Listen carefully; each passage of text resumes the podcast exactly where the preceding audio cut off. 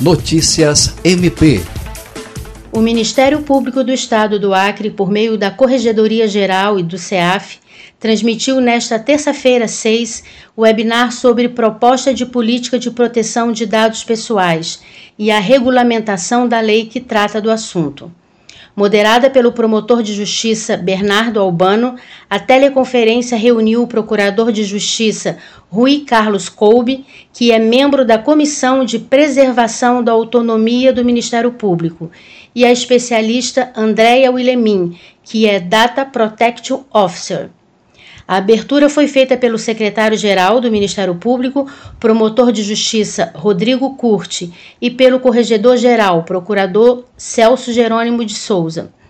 A norma começou a vigorar no ordenamento jurídico em agosto do ano passado e traz mudanças em relação à coleta, guarda e tratamento de informações pessoais. O corregedor-geral disse que a discussão é atual e necessária, por conta dos últimos acontecimentos divulgados pela mídia acerca de quebras de sigilos, expondo centenas e milhares de brasileiros.